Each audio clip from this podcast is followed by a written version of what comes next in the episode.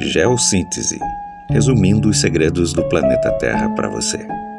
Laboratório de Geologia da Universidade Estadual do Centro-Oeste, Paraná.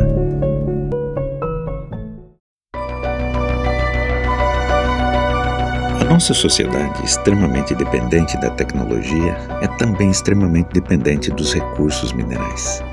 Celulares, computadores, veículos, máquinas de todos os tipos que facilitam a nossa vida são feitos de elementos metálicos que encontramos concentrados em depósitos associados a algumas rochas.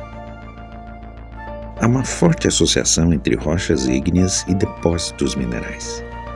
Depósitos de ferro, cobre, níquel, cromo, titânio e platina são restritos às rochas máficas e ultramáficas, que são rochas com um percentual de sílica inferior a 45%. Essas rochas apresentam marcadas concentrações desses elementos metálicos em comparação com rochas mais félsicas, ou seja, rochas com maior conteúdo em sílica. Além disso, alguns desses metais ocorrem particularmente em tipos especiais de rochas máficas. Por exemplo, cromo em dunitos e peridotitos, níquel em peridotitos e noritos, e titânio em gabros. Embora ocorram depósitos expressivos em rochas máficas e ultramáficas, os depósitos mais abundantes estão associados com rochas félsicas. A relação genética entre magmas félsicos e depósitos minerais é menos convincente, porque a associação de metais com rochas félsicas específicas não é clara. Dos depósitos comumente associados com rochas félsicas intrusivas, somente alguns estão relacionados com granitos. Outros depósitos, tais como cobre, prata, ouro, chumbo, zinco, tungstênio, são associados com rochas que variam de granitos a dioritos. Por outro lado, a tendência de depósitos minerais estarem próximos da periferia de corpos intrusivos, onde a rocha apresenta-se alterada quimicamente, sugere fortemente a conexão entre magmas félsicos e depósitos hidrotermais. Mas o que são esses depósitos hidrotermais?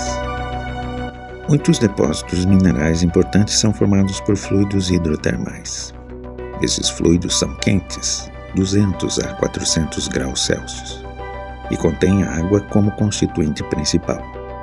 A origem dessa água pode ser do próprio magma em resfriamento ou das rochas da crosta terrestre, água subterrânea. O resfriamento de um magma leva ao acúmulo de água no seu resíduo final, não mais que 3%. Os magmas máficos são quase anidros, ou seja, sem água, o que limita a geração de fluidos aquosos, mas os magmas félsicos possuem mais água, porque surgem nas zonas de subducção a partir de placas tectônicas oceânicas. Portanto, esses magmas félsicos são os principais geradores de fluidos hidrotermais. Em regiões distantes de corpos ígneos em resfriamento ou de câmaras magmáticas, a água pode circular dentro das rochas da crosta. Isso acontece porque muitas rochas são porosas e outras são fraturadas, o que cria caminhos para a circulação da água. Em profundidade, essas águas são aquecidas pelo gradiente geotermal, ou ainda pela presença de elementos radioativos nas rochas.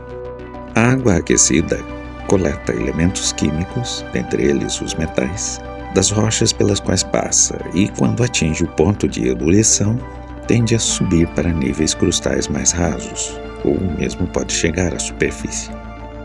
Ao diminuir a temperatura, os compostos químicos, principalmente sulfetos ricos em metais, são depositados. Principalmente no caso das rochas máficas e ultramáficas mencionadas anteriormente, os minérios podem se concentrar durante a cristalização do magma. Dois processos principais podem fazer essa concentração acontecer: immiscibilidade de líquidos e deposição por gravidade. A immiscibilidade de líquidos é um fenômeno de separação de um magma em duas ou mais fases líquidas de diferentes composições, em equilíbrio uma com a outra. Experimentos mostram que há três casos em que isso ocorre. Primeiro, separação de magmas ricos em ferro em dois líquidos, um félsico e outro máfico. Segundo, separação de um magma rico em dióxido de carbono em dois líquidos, um rico em dióxido de carbono e outro rico em álcalis e sílica. E terceiro, segregação de sulfetos, na qual glóbulos de sulfetos são separados do magma em resfriamento. A deposição por gravidade envolve as diferenças de densidade dos minerais formados e o líquido. Os cristais mais pesados assentam-se no fundo da câmara magmática, formando camadas.